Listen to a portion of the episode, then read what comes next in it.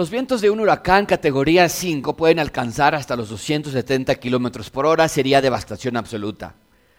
No hubo la suficiente advertencia ni la anticipación en Acapulco ni en, ni en las zonas aledañas. Primordialmente porque todo parecía indicar que Otis solamente sería una tormenta tropical, pero según la Organización Meteorológica Mundial, Otis fue uno de los huracanes que más rápido se ha intensificado en todos los registros científicos de la historia. O sea que su evolución de tormenta tropical a huracán tomó por sorpresa a todos, nadie lo esperaba. Un día antes la gobernadora de Guerrero alertó que una tormenta tropical arribaría con fuertes lluvias y que habría refugios, refugios temporales en la entidad. Nada más fue lo que dijo. No fue hasta el siguiente día, a las 8 de la noche, que la gobernadora salió en una conferencia de prensa para anunciar que sería un, huracán categoría 4. Los investigadores de la UNAM nos explican que para haber acertado mejor, México necesita una infraestructura meteorológica mejor. Un país con la extensión territorial que nosotros tenemos necesita al menos 30 radares Doppler. En México nada más tenemos 6. Y la semana que Otis llegó, uno de esos radares no estaba funcionando, para variar, ¿no? También se necesitan aviones caza huracanes y los pocos que tiene México estaban estacionados en el Golfo de México. Así que tuvo que ser un avión norteamericano el que fue a medir los vientos en medio de la tormenta y avisó al gobierno mexicano que la tormenta tropical no era tormenta tropical, sino que venía con vientos de 270 kilómetros por hora, que ya era una categoría 5. El punto es que literalmente fue la tormenta perfecta. Todos los elementos se unieron para formar la tormenta perfecta, la gran velocidad con la que sí, en efecto, el fenómeno cambió, eh, la poca infraestructura mexicana, la mala comunicación, los aviones que no estaban, todo se juntó para crear lo que ya hemos visto en todo el país, devastación total. Eh, Guerrero es una de las entidades más pobres en, pobres en todo el país. 70% de la población en Guerrero está en pobreza y 25% de la población está en pobreza extrema. Y Acapulco es el motor económico de todo el estado como el centro turístico para los mexicanos, pero fueron precisamente los hoteles los más afectados porque son los que están más cerca de las costas y entonces la devastación solo acentúa el problema del Estado, ha habido rapiña, falta de agua, falta de alimentos, desastre, total desolación, destrucción, tragedia. Amigos, las construcciones más llamativas de la zona con todas sus albercas, con todos sus spas, con todos sus jacuzzis. Todo eso se enfrentó con fuertes vientos, lluvias, ráfagas que fueron imposibles de resistir. No estaban preparados para un evento de esa magnitud. Fue demasiado catastrófico y pagaron las consecuencias. Y llegó la tormenta y junto con la tormenta llegó la ruina. En un sentido similar, iglesia, nuestro texto nos habla de una clase de tormenta que también va a causar devastación, extinción, cataclismo, desolación.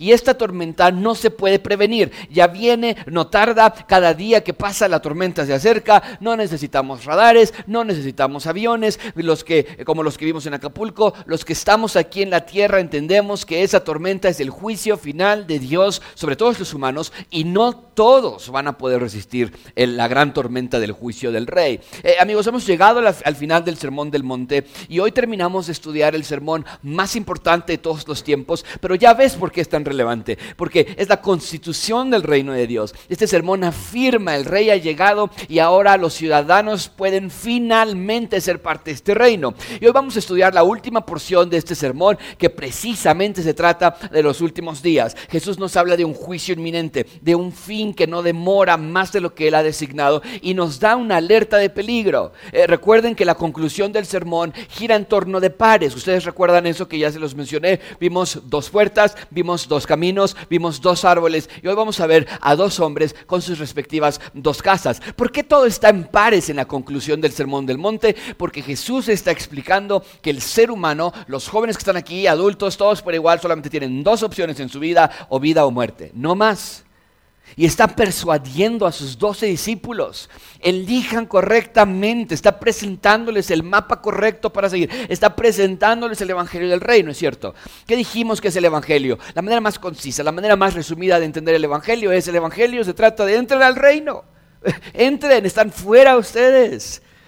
Y no se queden fuera, no vayan por el camino amplio, les advirtió, no se engañen pensando que por conocerme, ahora yo los conozco a ustedes, nos dijo la semana pasada, porque en aquel día, nos dijo, A los que no obedecen la voluntad de mi Padre, les diré, apártense de mí. Ya, vimos toda esa parte y ahora nos da la última advertencia de toda esta serie de advertencias. Nos habla de dos hombres, nos habla de dos casas y de dos maneras de construir nuestras vidas, tanto para el presente como para el futuro. Y entonces Jesús cierra este sermón ordenándonos que elijamos sabiamente. E-, ese es el punto principal del texto que estamos estudiando hoy. Dios quiere, Dios te ordena esta mañana que estás aquí sentado en gracia que construyas tu vida sobre la obediencia del Evangelio del Rey. Construye tu vida sobre la palabra del Rey. Construye tu vida sobre el escuchar y poner en práctica las palabras del Rey. Amigos, no hay otra manera en la que podemos ser verdaderamente felices. Solo en el Evangelio del Rey encontramos plenitud, porque el Evangelio se trata de eso, de rescate, de reconstrucción, de guía, de protección.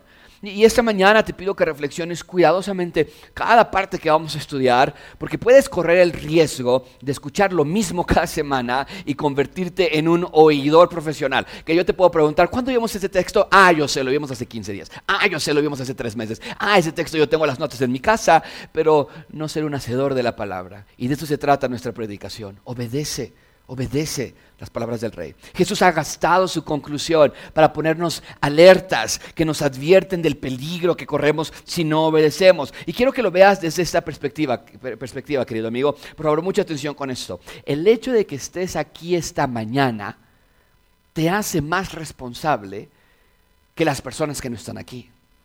Porque ahora tú sí sabes. Ahora tú sí has escuchado. Ahora tú tienes el conocimiento que te obliga a tomar una decisión. Por eso Cristo nos da todas estas alertas. alertas. Les pongo en este cuadro para que vean la estructura de la conclusión del Sermón del Monte. Esto nada más son del versículo 13 al 18. Primero nos dijo, cuídense Alerta, eh, viene un peligro, la puerta ancha. Nos dijo que si entran por la puerta ancha, cuídense del camino que lleva. La perdición es amplio, entras con lo que quieras, cargando lo que quieras, viviendo como quieras. Dice, cuídense con los falsos maestros. Lo vimos la semana pasada. Cuídense de engañarse ustedes mismos diciendo, ah, yo conozco al Señor. Ah, sí, sí, Señor, Señor. Dos veces repetían ellos. Y hoy finalmente nos va a decir, cuídense de dónde construyen sus vidas Amigos, más claro no puede ser. Nadie puede decir, yo no fui advertido. Hay una alerta máxima en el planeta Tierra. Si tú ves este cuadro, está, hay, alertas por todos lados y, y, el mensaje del Evangelio, claro que se trata de que hay un rescate, de que Cristo te ama, sí, pero también el mensaje del Evangelio trata una parte de perdición absoluta. El Evangelio te dice, entren, la, la tormenta se avecina y de quedarte afuera nada más habrá ruina. Así que te ruego que examines tu vida. ¿Dónde estás tú? ¿Qué vas a hacer con todas las alertas que has estado escuchando en las últimas semanas? Bien, hoy vamos a ver tres puntos. Número uno, la palabra del rey. Número dos, la obediencia al rey. Número tres, autoridad del rey. Y cada vez que estudiamos el texto lo hacemos palabra por palabra, a veces muy literalmente. Así que vamos a estudiar las primeras dos palabras. Número uno, la palabra del rey. Y comienza el versículo 24 con estas dos palabras, por tanto. Una frase estas dos palabras representan la conclusión de todo el sermón. Ya terminó. Llegamos al final. Y Jesús está por englobar todo lo que ha enseñado de Mateo 5.1 hasta el texto que estamos estudiando hoy. Va a englobar toda esa información en dos parábolas. Va a encerrar toda esta sección en dos historias. Y quiero que vean que la razón por la eh, quiero que vean que la razón por la que Jesús nos da esta conclusión final no es para hacer nada más un resumen conciso de lo que nos ha enseñado. La razón de esta conclusión es para decirnos que hay que obedecer su, enseñanza ahora. O sea, Cristo no nada más enseña para ilustrarte, Cristo no nada más enseña para que adquieras adquirieras más conocimiento, sino que si Él publicó esta nueva constitución es para un motivo muy particular y es este, que sus palabras se obedezcan. Punto. Jesús dice, por tanto, y ahora nos va a decir por qué nos dijo todo lo que nos dijo durante el Sermón del Monte, y haremos muy bien en poner mucha atención a lo que viene, dice el texto. Por tanto, cualquiera que oye estas palabras mías, eh, me encanta lo que dice el Señor Jesucristo en este versículo, porque denota tanta autoridad, emana una esencia de poder y de soberanía que nadie más tenía. A ver, Jesús está predicando el Sermón del Monte, está llegando a la conclusión final y se considera, nosotros sabemos que se considera el sermón más importante en la historia, no nada más por cristianos, por cierto, sino por cualquier clase de, historiador. Pero quiero que vean lo que Jesús está dejando ver aquí. Jesús está insinuando que las palabras que han dicho son palabras originales, son palabras propias, personales, de su propia autoría. Y esto es wow. Porque cuando Dios hablaba a los profetas en el Antiguo Testamento, Dios les decía que hablar. Por eso llegaba el profeta y decía, así ha dicho el Señor. Y repetía las palabras. Los profetas nada más eran canales, eran mensajeros por los cuales la palabra de Dios llegaba a las personas. E, en el Nuevo Testamento, cuando los religiosos se juntaban en la sinagoga a estudiar la ley, el encargado, el sacerdote que habría de estudiar la ley, abría el Torah y leía una porción de las escrituras y luego cerraba el Torah y daba un comentario acerca de las escrituras. Muy parecido a lo que hacemos el día de hoy. Yo no tengo palabras originales, simplemente ponemos el texto en la pantalla, ustedes lo tienen en sus Biblias y lo vamos estudiando poco a poco. Pero quiero que vean que esa no fue la forma en la que predicó ese sermón el Señor Jesucristo. Jesús no leyó nada. Jesús no se memorizó nada. Jesús no habló palabras de otros rabinos u otros maestros, Jesús habló palabras propias. Nadie antes había dicho estas palabras. Jesús no necesitaba un texto, no necesitaba de una guía. Las palabras de Jesús eran palabras de Dios. Lo que él hablaba era propio porque era palabras del rey. Y me fascina este punto porque tenemos al rey publicando su propia constitución. Son palabras de Dios, no de hombres, son palabras divinas, no humanas. Y noten que claramente nos dice que él, Jesús, es más que un maestro. ¿Qué ha dicho Jesús? Eh, ¿Qué ha dicho Jesús de sí mismo en esta última sección, del versículo 13 hasta el versículo 18, que es lo que estamos estudiando hoy? Eh, eh, en realidad Él está diciendo, yo soy rey, yo soy el máximo soberano de la tierra. A ver, ¿qué nos ha dicho? Dice que a los árboles malos los va a echar al fuego. ¿Quién de ti, de mí, tendría una clase de valentía para hacer tal insinuación? Que Él va a echar al fuego a los árboles malos. Está hablando del infierno. Nos dijo que no todo el que me diga a mí, Jesús, Él te está diciendo, no todo el que me diga a mí, Señor, Señor. ese doblete, dijimos, es del máximo rey, el máximo soberano. Y Él está diciendo que a Él le van a decir máximo soberano, máximo rey. Y que Él va a responderles, apártense de mí, fuera. Y, nos está diciendo hoy, estas son mis palabras. O sea, ¿quién más se atreve a sugerir que tiene esa clase de autoridad? Porque Jesús está diciendo abiertamente que será Él, Él, quien juzgará quién es ciudadano y quién es no. Él está diciendo que será Él al que se le referirán Señor, Señor. Y está diciendo, Él es el máximo rey del universo, el máximo Señor. Entonces, no sé por qué hay quienes piensan que Jesús solo fue un buen maestro, o un gran ejemplo, o un iluminado, porque evidentemente ni Jesús pensaba eso. Al contrario, Jesús nos está diciendo, esta nueva constitución son mías, son mis palabras, son mis órdenes, y Él tiene completa autoridad, autoridad, sobre todas las cosas y sobre todas las personas. Bien, ahí tenemos las palabras del rey, porque esta constitución no fue redactada por seres humanos, fue redactada por el mismo rey. Son palabras que nacieron, en, se originaron en Jesús. En segundo lugar, vean conmigo obediencia al rey. Número dos, obediencia al rey. Vean conmigo versículo 24. Ayúdenme a leerlo en voz alta. Todos juntos dice, por tanto, ¿qué? Aquí está la razón de la constitución. Obedézcanla. No es un adorno. No es algo que puedes posponer. Las palabras del rey que nos ha dado en la Mateo 5, 6 y 7, la constitución del reino, son para obedecerse, nos está diciendo aquí, no para olvidarse. ¿Cuáles palabras estás refiriéndote, Jesús? ¿Te refieres a las de perdonar? ¿A esa también incluye? ¿Te refieres también a la de amar a mis enemigos? ¿Será que es, está diciendo Jesús todas las palabras que ha hablado? A ver, eh, les pongo este cuadro súper abreviado de todo lo que hemos estudiado en Mateo 5, 6 y 7. En Mateo 5 nos dijo que son humildes sus ciudadanos, ¿no? Son humildes, son la luz y la sal de la tierra. Y les dice, no te enojes y no te adulteres y no, y no mientas y, ama a tus enemigos. Y en Mateo 6 les dice que no buscan, los ciudadanos del reino no buscan ser vistos por otros, sino que afrendan y dan y ayunan y perdonan como han sido perdonados. No se angustian del mañana que comeremos, que beberemos, con qué nos vestiremos, porque su Padre Celestial alimenta a las aves, también su Padre Celestial los alimenta a ustedes. Y Mateo 7 les dice, mis ciudadanos, estas son las características, ellos no juzgan y ellos piden y buscan y llaman cuando no pueden. No se me antoja leer la Biblia, no tengo ganas de amar, de perdonar a mi esposa. Dice, pide y busca y llama y, Dios que está en los cielos va a darte lo que pides. Y los ciudadanos entran por la puerta estrecha y ellos practican estas palabras, todas las del cuadro y las que me faltó por poner. E, estas son a las palabras a las que Jesús se refiere. Los ciudadanos del reino practicamos estas palabras. A eso nos dedicamos. Esa es nuestra vocación. Aquí no hay ingenieros, aquí no hay doctores, aquí no hay empresarios, negociantes. Aquí hay creyentes que se dedican a practicar estas palabras y como una, una, un hobby, como, como una, una parte secundaria de nosotros, trabajamos y estudiamos y hacemos otras cosas en nuestra vida. Pero la vocación del creyente es esta, practicar la palabra de Jesús. No sé de dónde se dio la idea de que el cristianismo es fácil, que sus mandamientos son opcionales. No sé cómo nació la propuesta de que el cristianismo es para que tú te sientas bien y contento y feliz, porque, aunque claro, reconocemos que solo en Cristo yo puedo encontrar paz y felicidad. La verdad es que Cristo no quiere que seamos felices y con paz ah, y siendo holgazanes y flojos al mismo tiempo, sino que nos pongamos a trabajar, que nuestras vidas distintivamente sean diferentes a las de otros. Jesús quiere que nos pongamos a trabajar arduamente, a eso se dedican los cristianos. Y no es que sea una tortura que dices, wow, ¿en qué me metí al ver ese cuadro?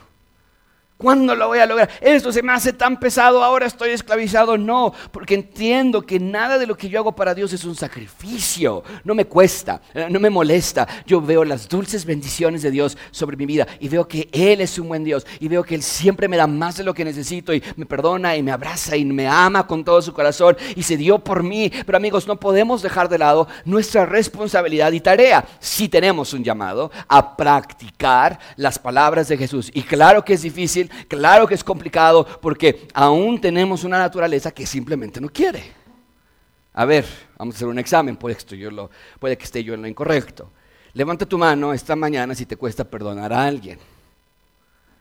Y los que no levantaron la mano hay que checarlo para ofenderlos y ver si es cierto que les cuesta tan fácil.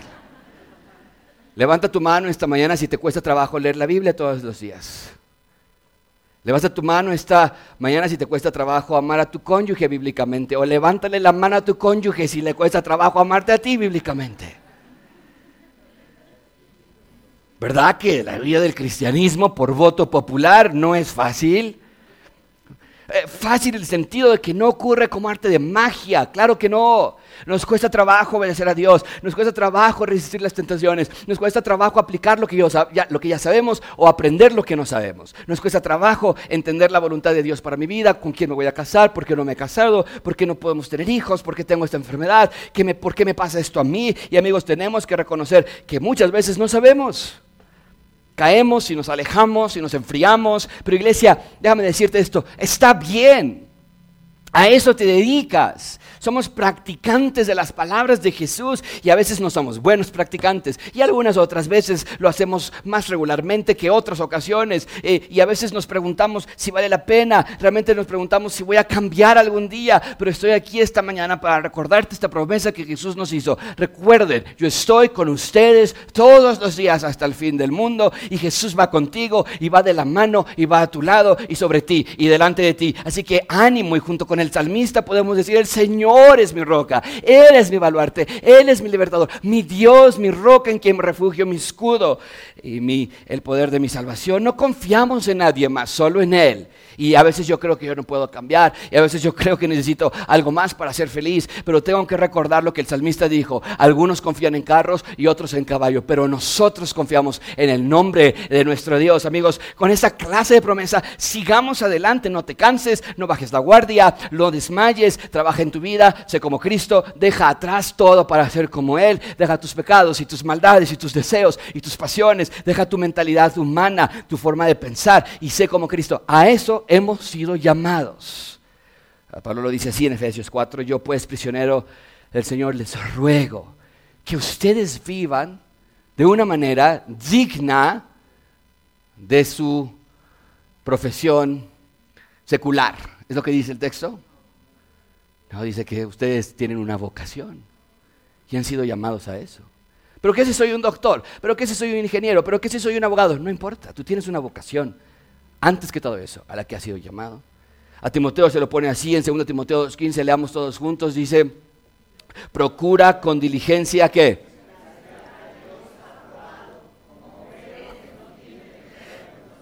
Quiero ser un obrero aprobado y diligentemente trabajaré hacia esa dirección. Y Josué se lo pone así al pueblo de Israel, escojan hoy. ¿A quién van a servir? Pero yo y mi casa serviremos al Señor. Iglesia, otra vez, no entiendo por qué creemos que el cristianismo ocurre de manera fácil. Mucha atención con lo que estoy diciendo. El cristianismo no es una carga, no, pero sí es una ocupación. Sí es una ocupación. Es decir, eh, no lo vemos como una presión, pero sí lo veo como una forma de vida.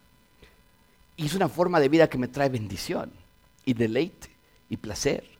Amigos, escuchar Cumplir, obedecer la palabra de Dios es nuestro llamado, pero también es nuestro placer. El salmista lo dice así, todos juntos lo vemos, cuán dulces son a mi paladar que tus palabras, sí, más que la miel y por lo tanto, amigos, si no estás en esta mañana viéndolo así, es porque lo estás haciendo mal. Tal vez quieres las bendiciones de Dios, no lo dudo. Tal vez quieres que Dios te ayude, tal vez. Tal vez esperas que Dios esté para cuando lo necesites y por eso estás aquí. Pero esa no es la versión del cristianismo que Jesús nos presenta. Otra vez, vean, esta es la versión del cristianismo que Jesús ofrece a los ciudadanos de su reino. Cualquiera que oye mis palabras y las pone en práctica. Hay una respuesta a lo que escuchas domingo a domingo pones en práctica lo que aprendes domingo a domingo. Y eso me hace pensar en algo que, en algo que simplemente no me puedo callar. Me pregunto cuántas personas en este auditorio están practicando las palabras de Jesús activamente.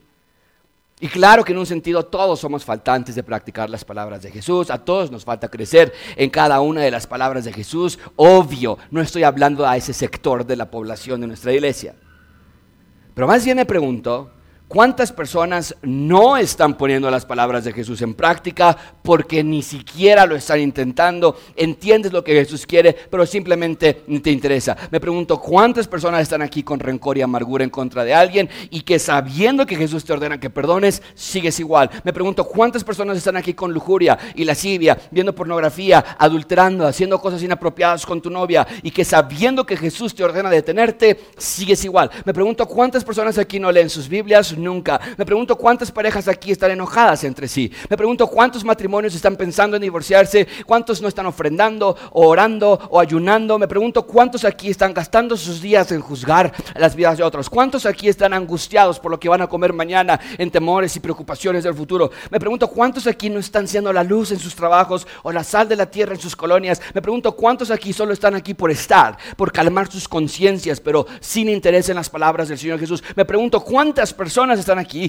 que deberían correr a pedir a Dios porque no pueden vivir exactamente. Deberían llamar a Dios porque están cayendo en tentación. Deberían buscar a Dios porque en ti no puedes. Y sin embargo no lo estás haciendo. Me pregunto cuántos están en fornicación. Amigos, ustedes, quien quiera que seas que estás aquí esta mañana, Dios te dice no más. Sus palabras son para ponerse en práctica, no nada más para ser escuchadas. No te engañes más. Es momento de dar un volantazo a tu condición y arrepentirte mismo y decidir seguir a Cristo verdaderamente. Esa es la clase de vida que un creyente debe llevar. Obediencia. Mucha atención con esto, iglesia. La obediencia es la evidencia premier de un verdadero creyente. No obediencia total, claro.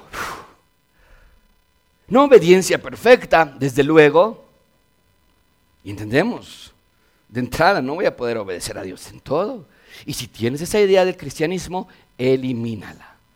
Porque Dios mismo sabe, nos dice el salmista, de qué estamos hechos. ¿Se acuerda de que solo somos, qué? Polvo. O sea, por favor, Dios sabe que no somos perfectos. Dios sabe que vas a caer y que te vas a deslizar en tu débil fe. Tienes que entender que Dios no tiene la mínima expectativa de que siempre vas a obedecerle perfectamente, pero eso no es excusa. Tenemos que poner en práctica las palabras de Jesús. Amigo, hoy te reto a que no te vayas a dormir. Casi quiero pedirle a Dios que no permitas que puedas conciliar el sueño esta noche sin ponerte a cuentas con Él.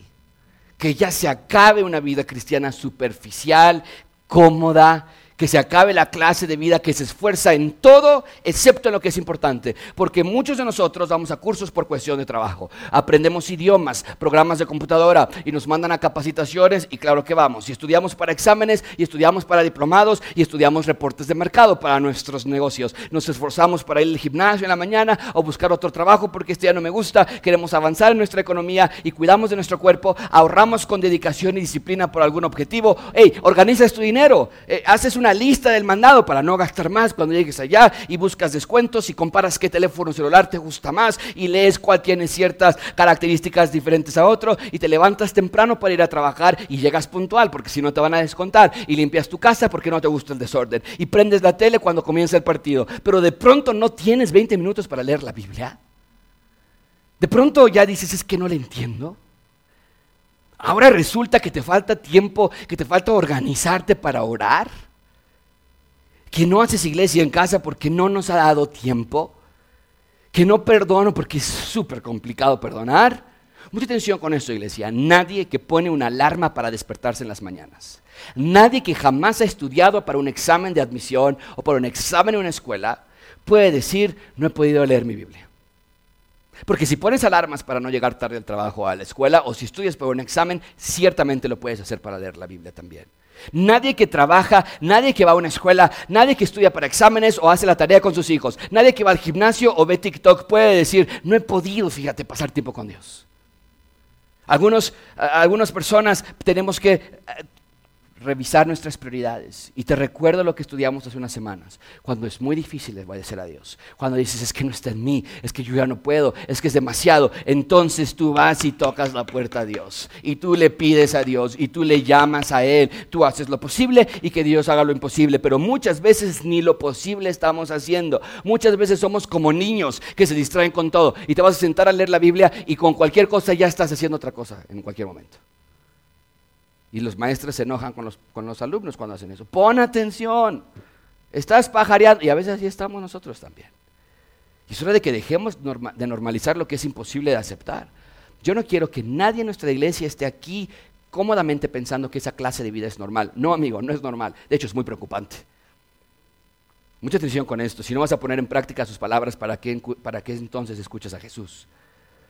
Así que amigo, haz caso de las advertencias de Jesús, examina dónde estás, tu vida depende de ello.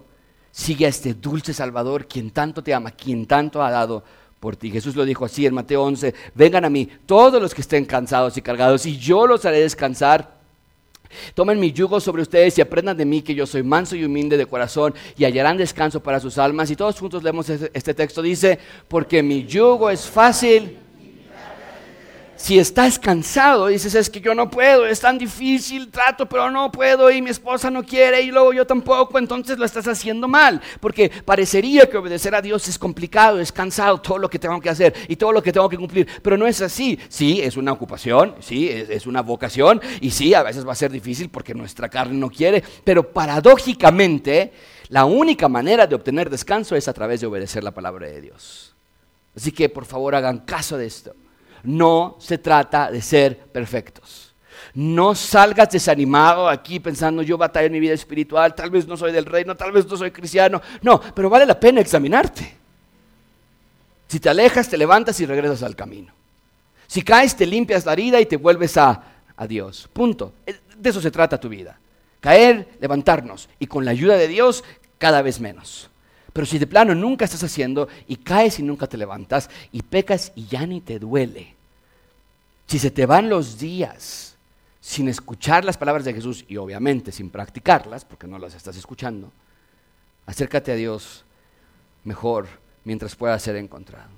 Bien, las palabras de Jesús entonces son para ponerse en práctica. ¿Qué pasará si obedecemos a Jesús? Vean conmigo versículo 24, el resto del versículo 24, todos juntos en voz alta fuerte. Dice, por tanto, cualquiera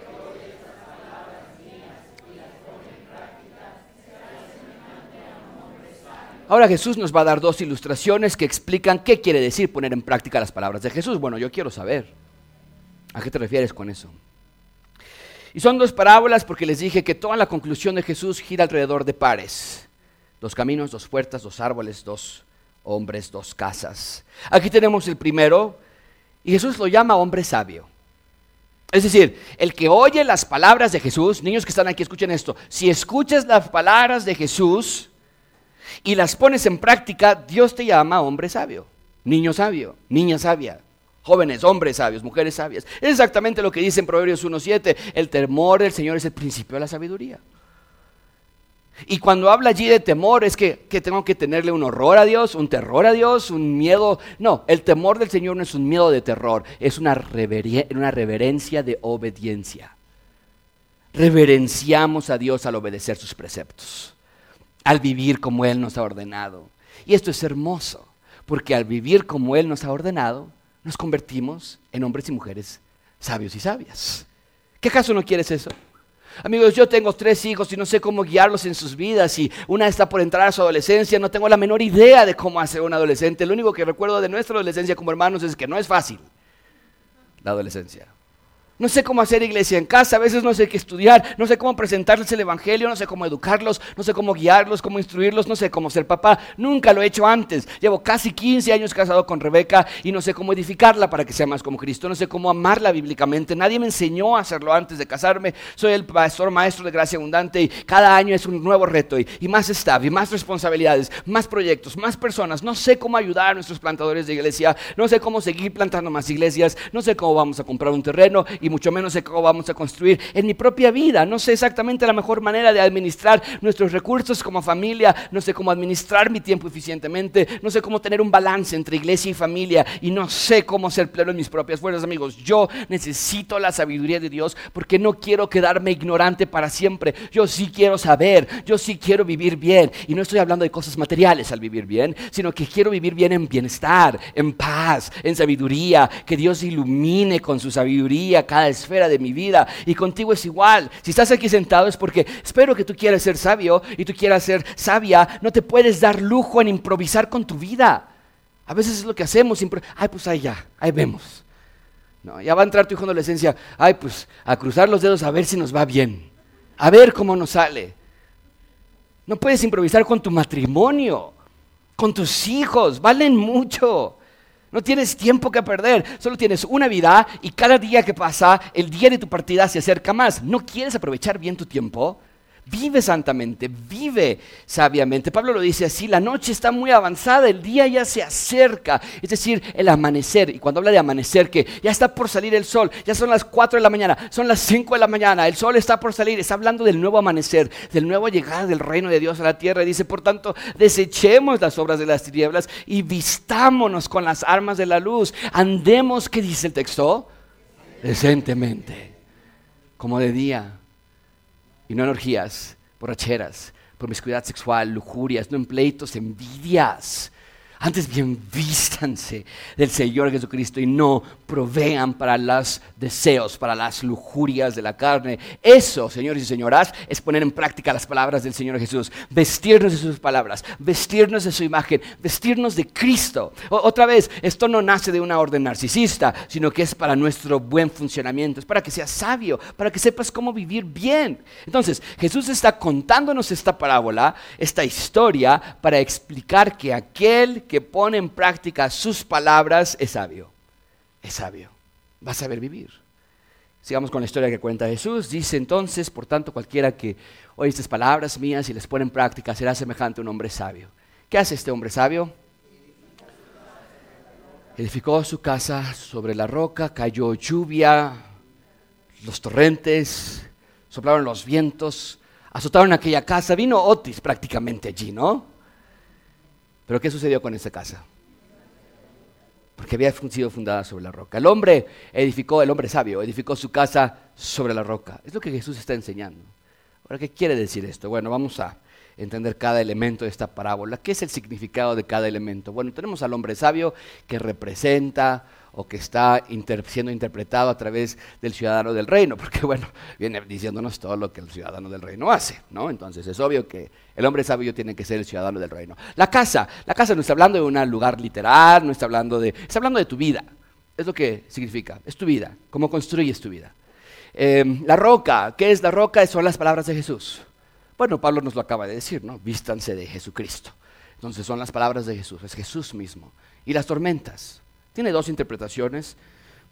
Yo me voy más hacia una que la otra, pero tiene dos ángulos. La primera interpretación, la tormenta representa las dificultades de la vida presente, pero también se representa el juicio final que va a venir en un futuro. Mucha atención entonces con lo que está diciendo Jesús. Sus ciudadanos son caracterizados por construir sus vidas, es decir, por poner en práctica lo que Jesús ya publicó en la Constitución, y obvio que no nada más es Mateo 5, 6 y 7, pero definitivamente incluye Mateo 5, 6 y 7.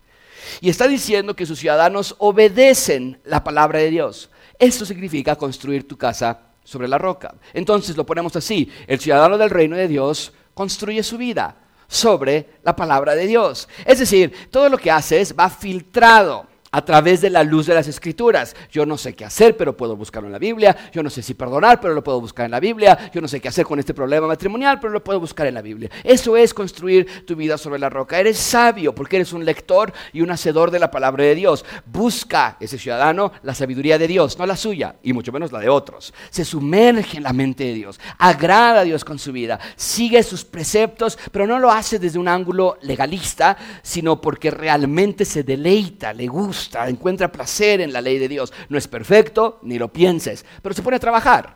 La construcción de una casa, cuando construyes, tú sabes, no es fácil. Merece planeación, merece intención. Y es igual con la vida del ciudadano del reino de Dios. No es sencillo. Nota en la parábola, la casa no le entregan los del Infonavit y le dan sus llaves de su casa. Él la construye. No se la entregan ya hecha. Eh, él tiene que levantarse en las mañanas y construirla y esforzarse y trabajar. Y esto está haciendo referencia a que el ser humano muy literalmente todos los días ustedes construyen sus vidas con cada acción que haces, con cada pensamiento, con cada lectura, con cada ideología, con cada decisión. El ser humano está construyendo su vida. Y la idea en esta parábola es que el ciudadano sabio no es sabio porque sepa mucho, sino porque los cimientos de su casa están sobre algo firme inamovible. Amigos, mucha atención con el punto de esta parábola. Jesús no está aplaudiendo la habilidad de que esta persona construyó una casa que logró sostenerse ante las tormentas y ante las dificultades. Jesús está afirmando, es la roca, es las palabras que les he enseñado lo que hace la diferencia en la vida de uno y otro. Porque nos dice el texto, cuando vienen las tormentas, la casa se mantiene intacta. Y como se los mostré en el cuadro, las tormentas tienen un ángulo presente, ¿sí? Cuando vienen dificultades que son inevitables en esta tierra. La vida del hombre sabio, de la familia sabia, vienen presiones, vienen problemas y ellos no se derrumban, ellos no se caen, el matrimonio está firme y los hijos están siguiendo al papá y el papá está siguiendo a Cristo y, y hay una familia estable y eso es lo que yo llamo vida eterna. El saber que no me tengo que esperar a la idea infantil de niños de que la vida eterna es cuando te mueras. No, no, no. La vida eterna es aquí. También Claro que cuando me muera tendré vida eterna, pero empieza aquí. Puedo tener calidad de vida. Puedo disfrutar de una vida plena, no porque no vayan a venir problemas y aprietos, presiones y complicaciones, pruebas, situaciones difíciles, pero mi vida no se va a derrumbar con las tormentas de la vida. Pero les dije que yo voy más hacia la parte del juicio final. Yo creo que este texto está haciendo referencia al juicio final. Porque es lo que venimos hablando. La semana pasada nos dijo que en aquel día vendrán personas y le dirán, Señor, Señor. Y, después habla acerca de esta tormenta y, y, yo veo que esta tormenta es el juicio final. O sea, la parábola sí, claro, está haciendo alusión a que construyas tu vida en la palabra y vas a resistir los problemas de la vida. Pero creo que primordialmente está haciendo referencia al juicio final. El juicio de Dios, amigos, es como una tormenta para los que no creyeron.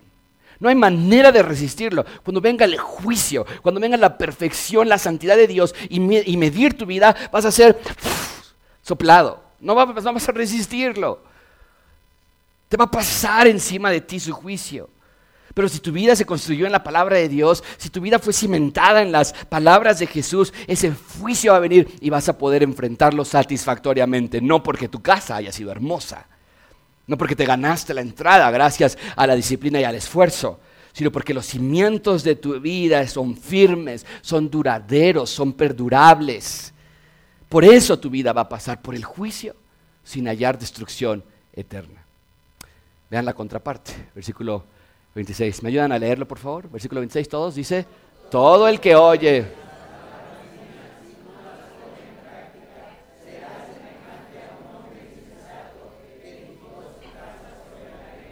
Y cayó la lluvia.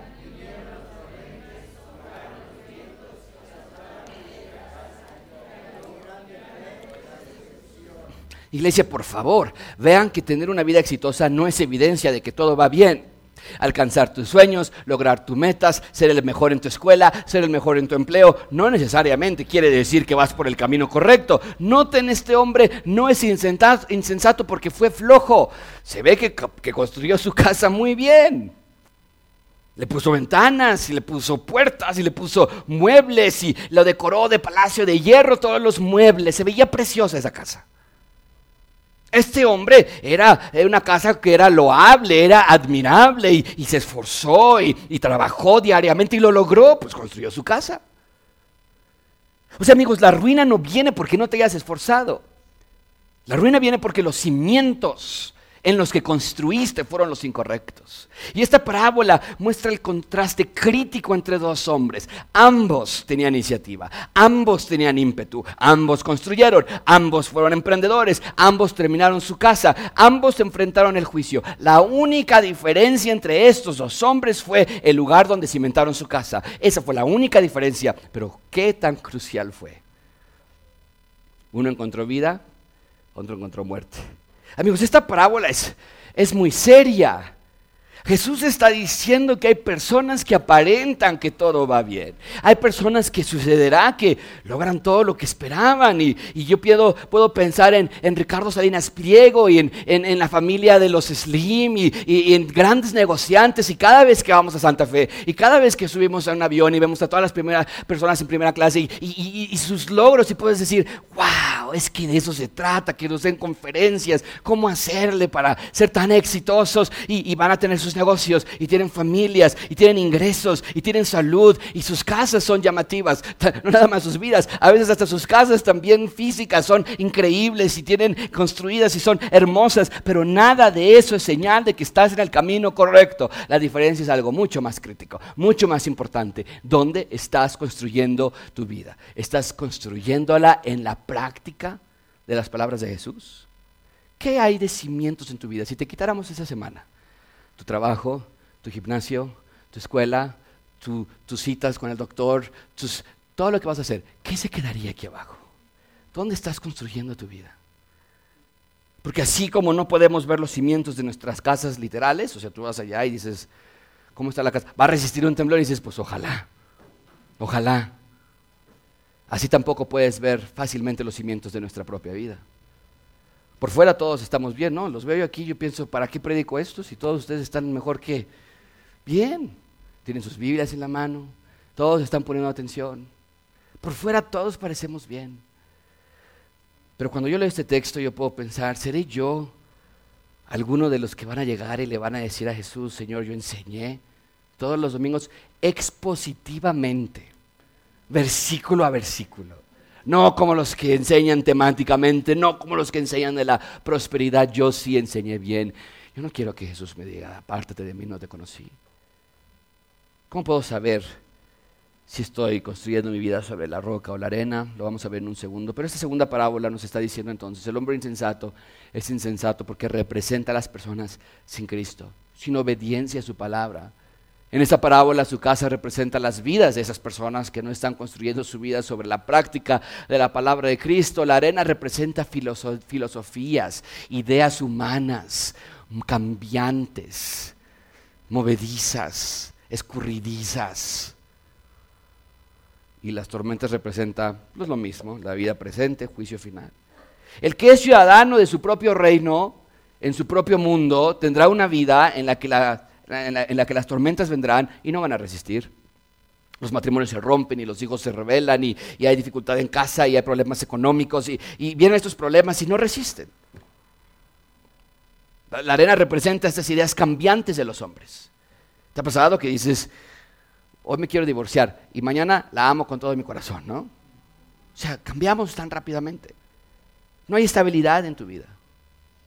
¿Cómo estás? Pues bien, pero quién sabe mañana. Pregúntame mañana a ver cómo amanezco. cambiante. Y claro, lo peor de todo es cuando esa persona se enfrenta al juicio final, va a suceder lo mismo que vimos la semana pasada. Jesús les va a declarar, apártense de mí, jamás los conocí. Jamás. Los que practican, ¿qué? No las palabras de Jesús. Practicar, esa es la idea, practicar.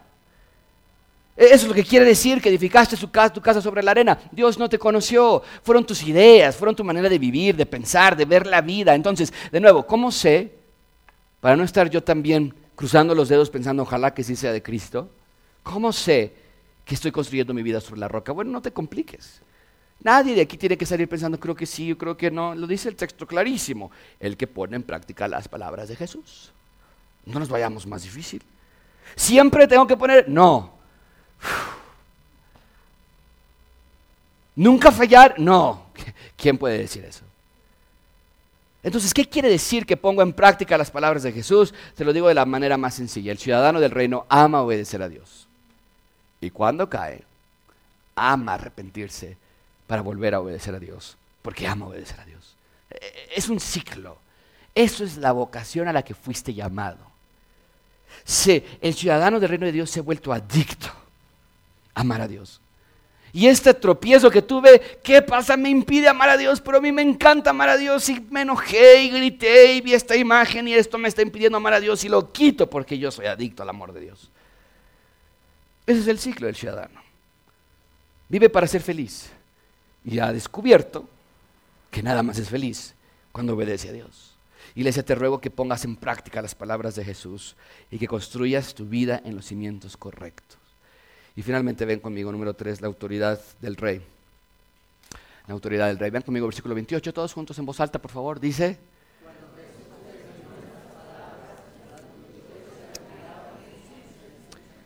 Jesús se ganó la admiración de las multitudes ese sermón era para sus doce discípulos, pero evidentemente había miles de personas que también estaban escuchándolo. Y dice el texto que están admirados de su enseñanza. Les admira que son sus palabras. Dicen, wow, nunca antes alguien había hablado sin un guion. No está citando a alguien. No estudió, nos dijo, pásenme mis notas. Está hablando y habla con tanta autoridad. Y sin embargo hay un tono de tristeza en ese texto. Solo se admiraban de su enseñanza. Tendrían que haber corrido y ponerse de rodillas ante Cristo. Pero solo se quedaron en una admiración. Que ese no seas tú. Versículo 29, porque les enseñaba como uno que tiene autoridad y no como sus escribas. ¿Cómo enseñaban los escribas? Bueno, ya los mencioné.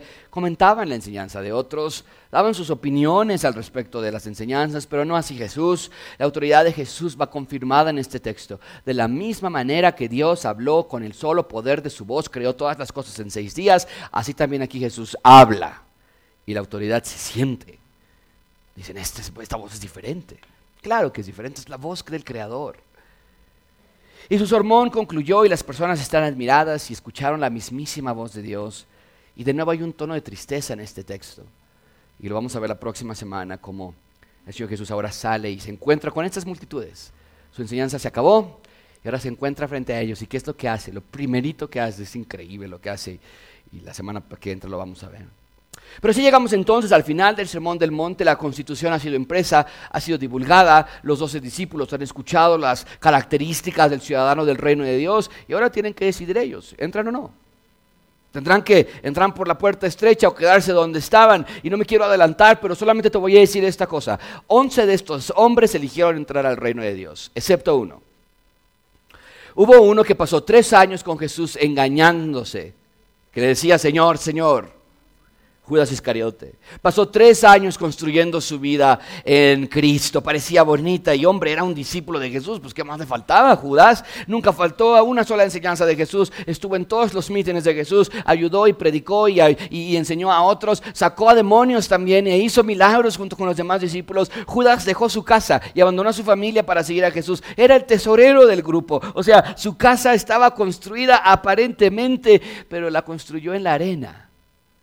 Judas Iscariote le dio sus talentos a Jesús y le dio sus tiempos a Jesús y les dio sus habilidades a Jesús, pero Judas se guardó lo más importante, su corazón. Ese nunca se lo dio a Jesús. Y su fin fue ciertamente ruina. Vino la tormenta y no resistió.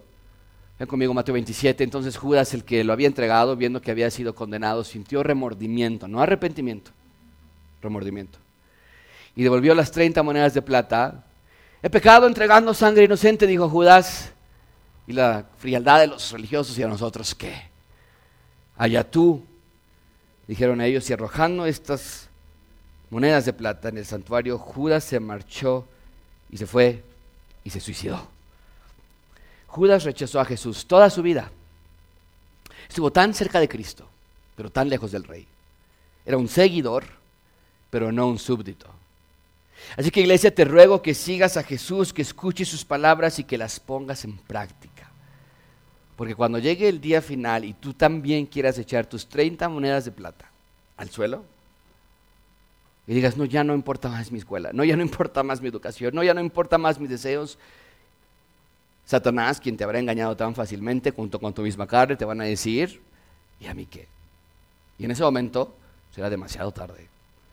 El momento de construir tu casa sobre las palabras de Jesús es hoy. Oremos.